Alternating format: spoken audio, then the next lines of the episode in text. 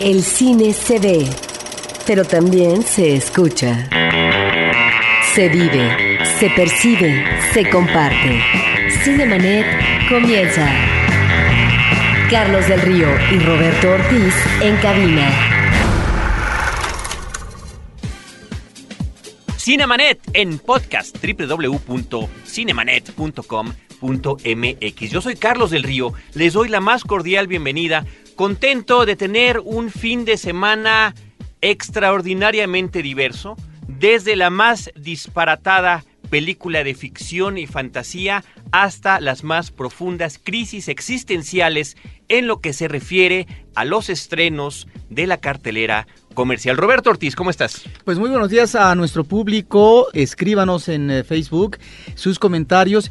Y efectivamente, me parece que es una cartelera que nos ofrece seis estrenos. Tenía ya varias semanas que la cartelera comercial no presentaba tantas películas. Bueno, ¿por qué? Porque los estrenos veraniegos de repente nos deparan películas como Terminator, películas como Enemigos Públicos, en donde difícilmente una película pequeña, pequeña me refiero a que no tiene tantas copias y demás, eh, no por su eh, mala calidad, pues eh, vaya a competir y no se mete, por supuesto, en esa carrera donde están las eh, películas eh, muy costosas por parte de Hollywood. Ahora tenemos efectivamente una cartelera de veces seis, seis estrenos, pero por otra parte también da gusto observar, Carlos, que tenemos dos películas mexicanas. Dos películas mexicanas, seis estrenos, hago la acotación y una que estamos escogiendo como la película de la semana, es decir, siete películas nuevas en cartelera esta semana. Hoy es 8 eh, de agosto del 2009 y cumpleaños Justin Hoffman. 72 eh, años llega ya este actor tan consentido y que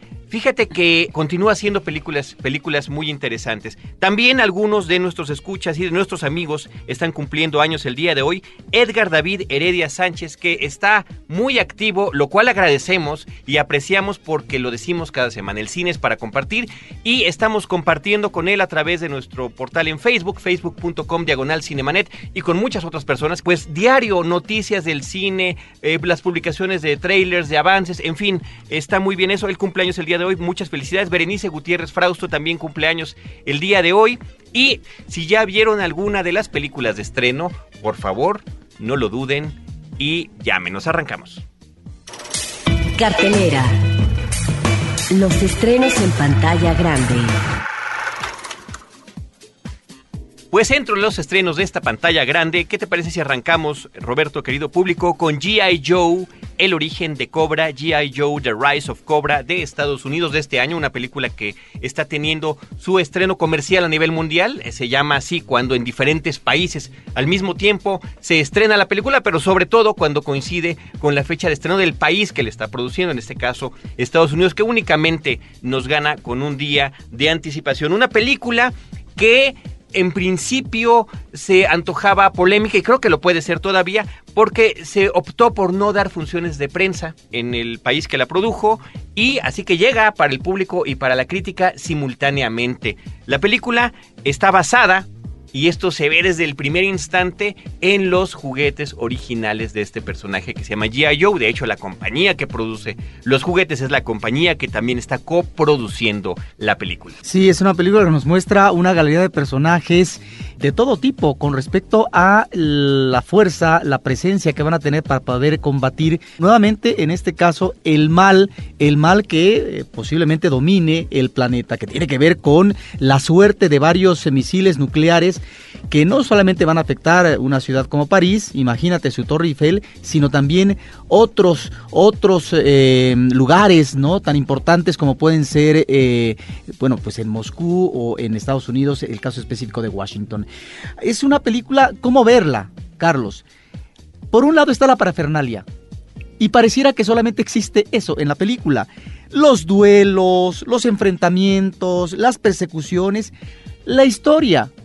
¿Habrá que ver la historia? Bueno, la historia en sí pues puede ser muy pobre, el trazo de ciertos personajes, como por ejemplo el de la chica buena, eh, que tiene un enlace romántico inicial que parece que va a fructificar, pero que finalmente se vuelve bala, pasa al bando de los villanos y que posiblemente pueda redimirse, aunque sea en la cárcel. Bueno, por ese lado, creo que en realidad la película nos ofrece muy poco.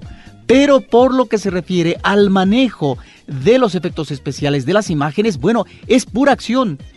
todo es acción y en ese sentido puede ser una película muy divertida. Una película que, fíjate, yo tengo que admitir, la empecé a ver y yo creo que toda la primera media hora estaba yo incómodo, estaba molesto, veía yo eh, cliché tras cliché tras cliché, dije, bueno, esto es un fusil de cualquier otra cantidad de películas, empezando por las de James Bond, porque trata de un, un maniático, ¿no? Que quiere dominar al mundo, no, estas, estos intereses de dominio global, está también la situación de que estamos viendo eh, entornos de diferentes lugares del planeta donde se llevan a cabo diferentes acciones. En fin, me recordó también a los Thunderbirds, que tenían eh, esta serie de televisión inglesa fabulosa, que tenían diferentes medios de transporte en el agua, en el aire, en la tierra. Bueno, aquí sucede todo eso. Cuando vi que ya eran demasiados, dije, bueno, esta avalancha de lugares comunes, esta avalancha de clichés, hay que disfrutarla hay que ponerse flojito y verla como lo que es un entretenimiento. Sí, y en ese sentido, bueno, hay escenas que nos remiten también, por ejemplo, a lo que puede ser la Guerra de las Galaxias, Carlos. Absolutamente, absolutamente. es una de las grandes referencias de la película. Pero debajo del mar, ahí hay unas batallas, ¿no? Que no solamente... Calcadas parecen además. Sí, que no solamente nos recuerda a James Bond, que también eh, se ha enfrentado, ¿verdad? Digamos, eh, debajo del mar, sino a, la Guerra de las Galaxias. Ahora, hay eh, cuestiones que narrativamente no funcionan muy bien. Yo me refiero en este momento a los flashbacks a veces son inútiles. Por ejemplo, en el caso... Forzadísimos, forzadísimos, muy evidentes. Muy evidentes, eh, salen sobrando. En el caso, por ejemplo, de los niñitos que desde de entonces eh, van a ejercer duelos de artes marciales y se vuelven enemigos acérrimos y que entonces se transportan ya al futuro que es el presente y en este presente pues siguen siendo, ¿verdad? Enemigos y van a tener unos de los duelos magistrales. Bueno, ese tipo de flashback como también podría ser la cuestión romántica, etcétera. Como no nos dicen nada, pues creo que aportan poco argumentalmente a la película. La película, repito, tiene que verse en función de las escenas, de esta dinámica que pareciera que es de caricatura, tan solo basta ver esta persecución de eh, humanos que se comportan como si fueran robots en las calles, esta avalancha, esta manera en cómo saltan por los aires eh, uno, dos, tres decenas de coches. Bueno, eso es prácticamente una caricatura, pero puede ser un divertimento para el público. Así es, ahí está la película que efectivamente es de lucimiento para los personajes de los juguetitos que la gente tenía, ¿no? Snake Eyes y la gran cantidad de personajes que allí tenían, bueno, pues ahí están. El director de la película se llama Stephen Sommers. Él es un director que gusta al público y no gusta a la crítica por la forma en la que ha integrado en sus películas de acción, principalmente de acción, entre ellas tiene La momia, que la convirtió en eh, una película de horror clásica de los 30, la convierte en una película de acción a finales de los años 90, tiene la secuela, tiene un Van Helsing que también es exagerado y que gustó poco, yo la disfruté como una película de matiné en aquella ocasión, y aprovecha para tener entre su reparto el cameo por ahí de Brendan Fraser, que fue su actor en las dos películas de La Momia y que también aparece en el ride de La Momia que está en los estudios Universal, en este parque de diversiones. La película es curiosamente políticamente correcta en lo que tiene que ver con los duelos, es decir, si van a pelear tendrá que ser ninja contra ninja, o si es mujer contra mujer o niño contra niño, ¿no? En ese, o soldado contra soldado. En ese sentido no se permiten, a pesar de que hay un mundo distinto de personajes entre los buenos y los malos, se permite esa situación casi casi como para decirnos, eh, así es como deben ustedes de jugar cuando tengan de nuevo los muñequitos. Sí, sí, eso no me he dado cuenta, pero mira, es una aportación interesante. Muy bien, G.I. Joe, el origen de Cobra, de estreno en cartelera de estreno mundial. También se estrenó aquí en nuestro país una película que se llama La Piedra Mágica, Shorts, del director Robert Rodríguez. Robert Rodríguez es un, director, diría yo, muy disparejo. Tiene esta afinidad por hacer películas infantiles por un lado, ahí están las películas de Spy Kids o las de la Lava Girl o ese tipo de cosas que ha hecho con anterioridad, esta cinta se suma a esas, y por el otro estas, estos filmes que ha eh, a veces codirigido con el propio Tarantino, eh, o a veces que salen juntas como las películas de Grand House o Planet Terror, eh, del Crepúsculo al Amanecer, o mi favorita de todas, la que codirige con Frank Miller, Sin City, la ciudad del pecado. Así que en esta ocasión se va completamente por este lado infantil, una película menor, muy menor, se llama Shorts en inglés, Shorts cortos, porque están manejados como si fueran diferentes cortometrajes eh, en el que los protagonistas son un mismo grupo de niños que viven en el clásico y típico suburbio estadounidense y cómo se van relacionando con historias extremas a partir de una piedra, una piedra mágica, como la del título en español, una piedra que cumple los deseos del que la posea. Eso nos lleva a, a una serie de imaginería pues completamente disparatada, loca, eh, inclusive diría yo psicodélica en lo que llega a suceder con los personajes, lo cual pues es agradable, eh, pero no son los mejores, no son los mejores efectos especiales. Otra particularidad dentro de esto, dentro de este asunto, es que las películas, las historias, perdón, de la película están contadas no en orden cronológico, sino que tendremos que ir viendo y armando la película nosotros mismos. Shorts, La Piedra Mágica de Robert Rodríguez, de estreno en cartelera. Cambiando ya de tono, Roberto llega la película Import Export. Sí, este es un director que hemos eh, conocido a través de estos ciclos, ¿no? Que se presenta como muestras y, y también foros.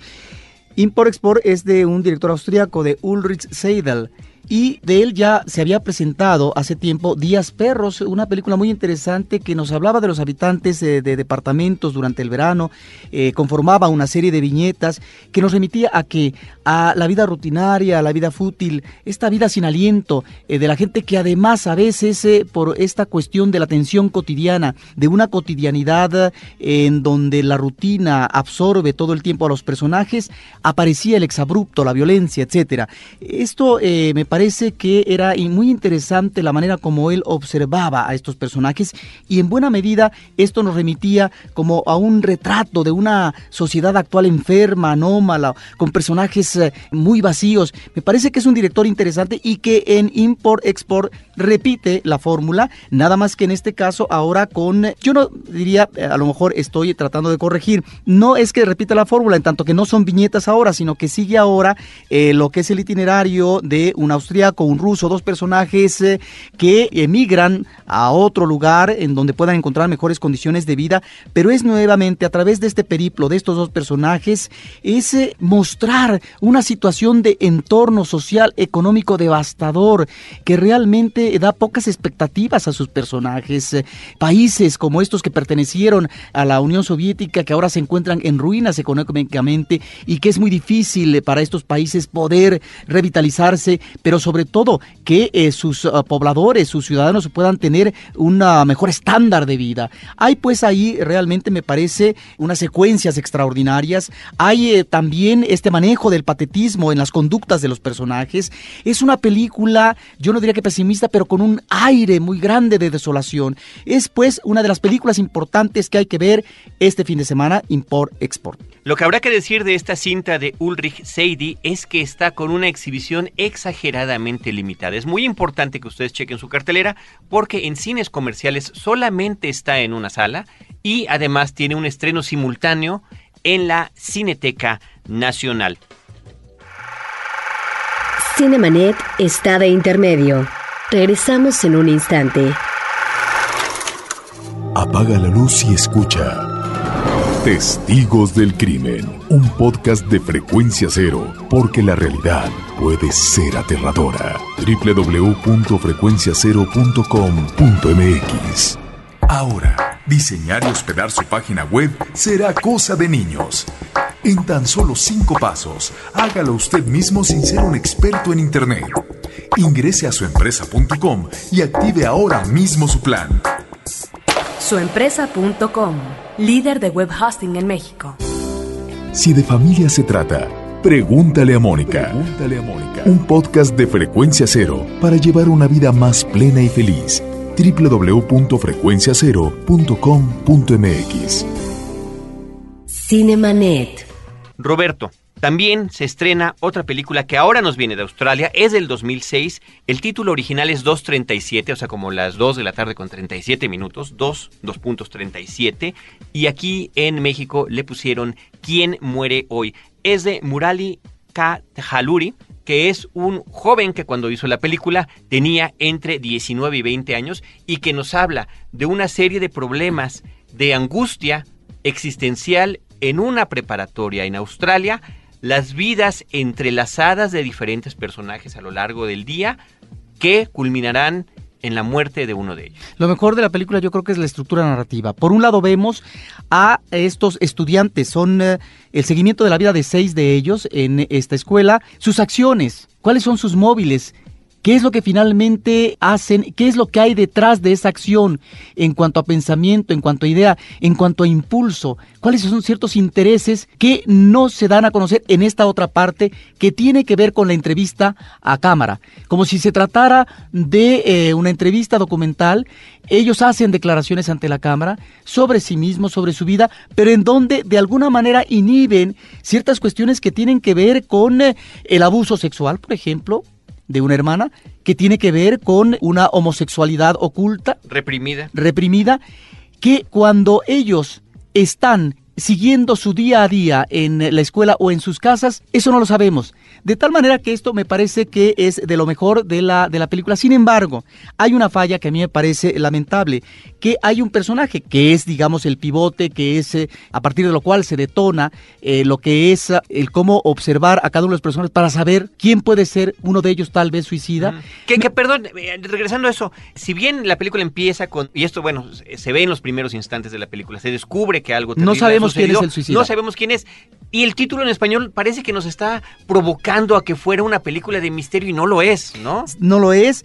Y no es quién es el culpable, pues. Claro, pero con respecto al eh, suicida, me parece que en cuanto a el personaje en sí, es como sacado de la manga. Eso me parece que es lo que de alguna manera no logra asentarse en la película, porque me parece importante que un personaje que finalmente y ahí estaría el elemento tal vez del suspenso para el público, pues no es que no se sepa nada, porque de eso se trata a veces en, en, las cuestiones de la narración cinematográfica, pero creo que ameritaba un mejor enfoque. Bueno, ahora lo interesante, como bien comentabas, es la forma en la que está contada la película. Vemos distintas escenas en diferentes momentos de la película de una misma situación desde perspectivas diferentes, cómo lo ve un personaje y el otro desde sus propios puntos de vista. Eso me parece muy interesante. Ahora, al mismo tiempo, la película ha sido comparada, porque parece que toma muchas cosas de ahí, con Elefante de Gus Van Sant esta película también sobre un día en una preparatoria que termina en una terrible masacre.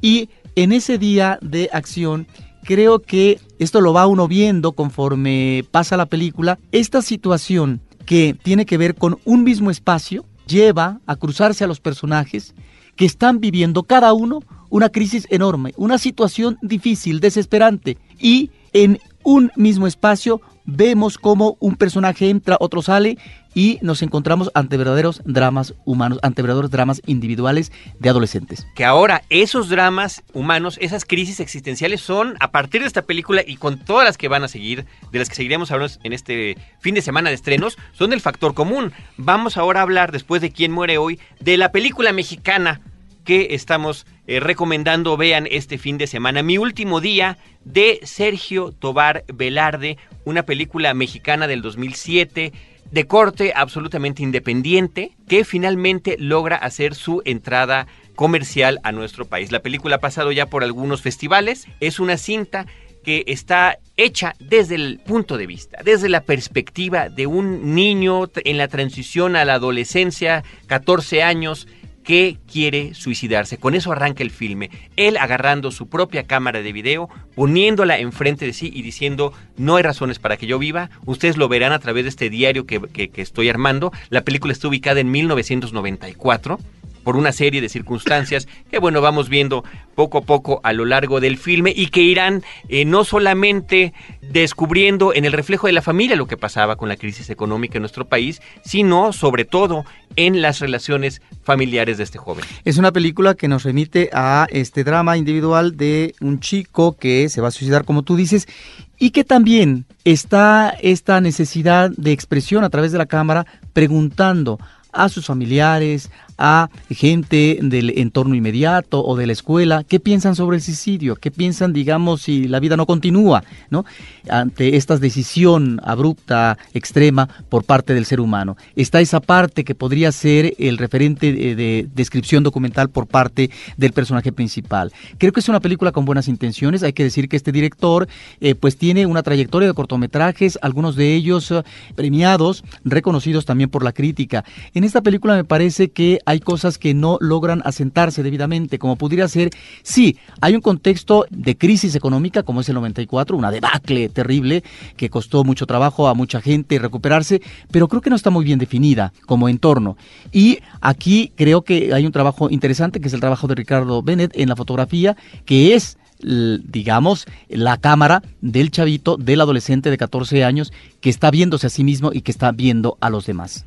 Eso es, yo creo, de lo más interesante de la película, porque todo el filme está contado efectivamente a través de esa perspectiva, de las entrevistas que hace, de los registros que va haciendo a veces de manera subrepticia, de su familia, de su entorno, de su escuela, inclusive de sus médicos. Y tiene por ahí la participación en la película de Renato Bartilotti, que es uno de los personajes secundarios del filme, pero que me parece que se vuelve el entrañable y el que le da, a pesar de todo este drama que se está cocinando, un humor y una frescura interesante a la historia. Mi último día de Sergio Tobar Velarde. De ahí nos pasamos a la siguiente película mexicana, un largometraje más del el director Fernando Sariñana. Se llama Enemigos íntimos y entre muchos otros actores están Demián Bichir, Verónica Merchán, Dolores Heredia, Blanca Sánchez, José María de Tavira y varios Sariñana. Sí, la película tiene como eje eh, un personaje principal que es interpretado por uh, Damián Bichir, que eh, tiene eh, una situación uh, anómala en su cuerpo y lo tienen que operar. Hay, parece ser, un tumor cancerígeno y a partir de entonces esta historia individual nos va conectando con otras historias que tienen que ver con los miembros de su familia o que no necesariamente tienen que ver con su familia, en el caso específico de una enfermera, sí, una enfermera que es muda. O, la paciente también terminal del cuarto de enfrente. Sí, es eh, una película coral entonces que nos remite a varias situaciones conflictivas de personajes en momentos difíciles, diríamos, de sus vidas y que tienen que enfrentar para bien o para mal, porque es la continuación de la vida o la muerte, el umbral de la muerte. Ahí está la intención coral, y digo intención o inclusive pretensión, Roberto, de armar estas historias cruzadas, ¿no? En sus mejores momentos hablaríamos de un Robert Altman como, como referente, contadas también con una, una cámara en mano, una cámara en mano con temblorina, inquieta, en movimiento, que está jugueteando ahí a la velocidad, eh, a la obturación. No, no, sé cuál es la intención, no entendí cómo se conectaba este registro fotográfico con la historia que nos están contando, que tiene que ver cómo, cómo estos anuncios de enfermedades terminales se convierten en una crisis no nada más de quienes la están padeciendo, sino de las personas que están a su alrededor. Sí, ahí es donde uno pensaría tal vez que el uso de la cámara tiene una final estética, pero la verdad es que ataranta. Estos movimientos son al menor pretexto, son movimientos que de repente se vuelven molestos, que te inquietan como espectador, porque eh, llegan a ser realmente maniqueos. Pero por otra parte, que es eh, a donde nos debemos de ir, es en cuanto al argumento y los personajes, me parece que hay un trazo raquítico de los personajes. Las historias son muy pobres.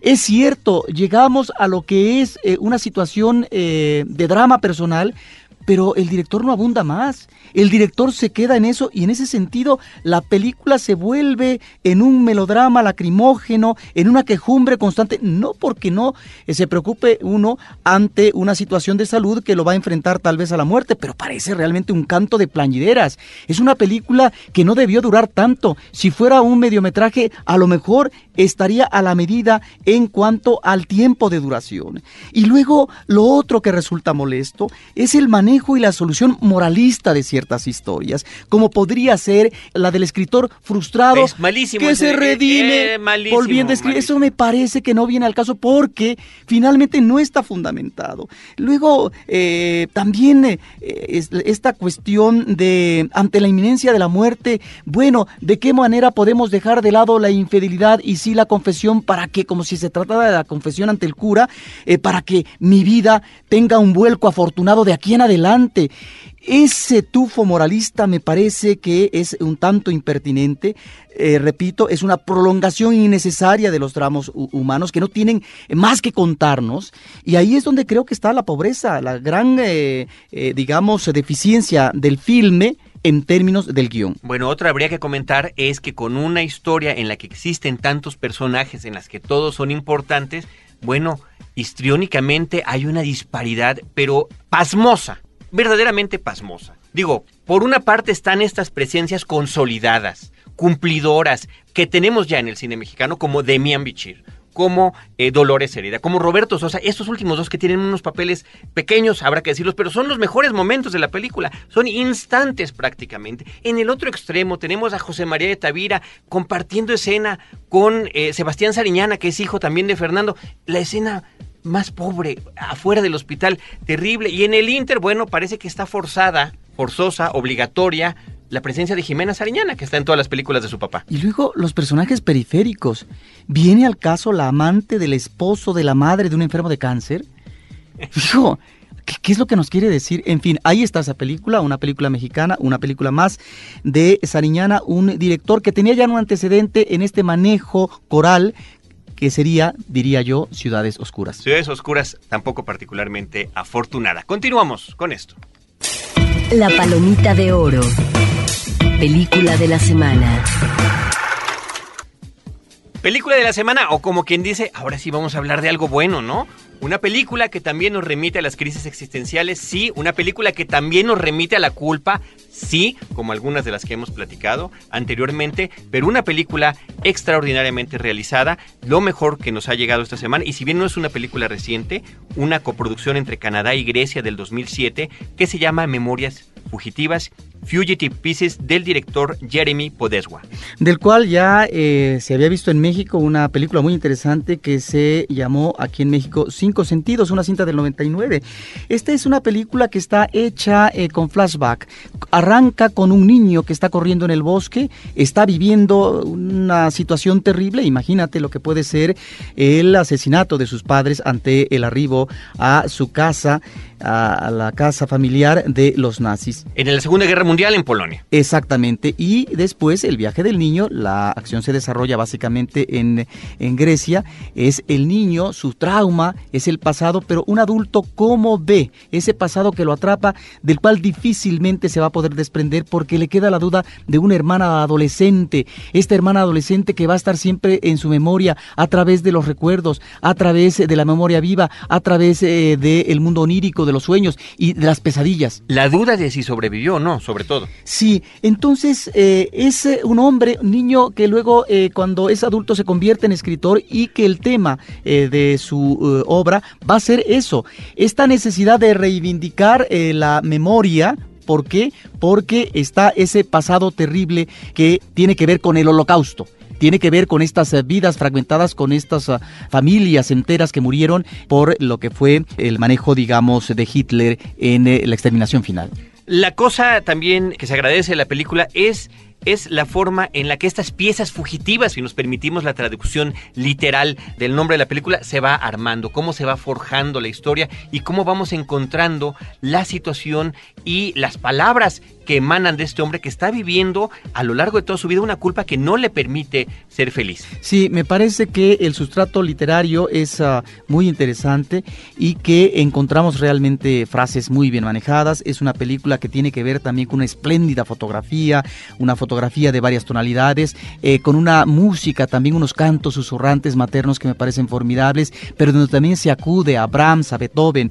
Ahí está la vida de un niño, la vida de un hombre y esta necesidad de acudir a la memoria, pero que también la memoria, a final de cuentas, pueda, pueda, eh, digamos, eh, ser liberadora a partir de la reivindicación del amor. ¿Por qué la película es coproducción entre Canadá y Grecia? Bueno, porque es allí donde se desarrolla gran parte de la historia. El niño es rescatado por un viejo griego, un arqueólogo, un académico, que después se lo lleva a vivir a una isla griega y cuando culmina la Segunda Guerra Mundial emigran para vivir en Canadá y ahí es donde se desarrolla la vida adulta de este hombre. Memorias fugitivas, recomendación de la semana, palomita de la semana en Cinemanet. Nosotros queremos agradecer a la producción de Paulina Villavicencio y de Enrique Gil, que nos ha estado acompañando estas últimas semanas en ausencia de Celeste North, la producción en podcast de nuestro amigo Abel Cobos y desde estos micrófonos. Roberto Ortiz y un servidor Carlos del Río, los invitamos a que nos vuelvan a sintonizar el próximo sábado a las 10 de la mañana en Horizonte 107.9 FM del Instituto Mexicano de la Radio, donde los esperaremos con cine, cine y más cine. Cinemanet termina por hoy. Más cine en Cinemanet. Frecuencia Cero, Digital Media Network www.frecuenciacero.com.mx. Pioneros del podcast en México.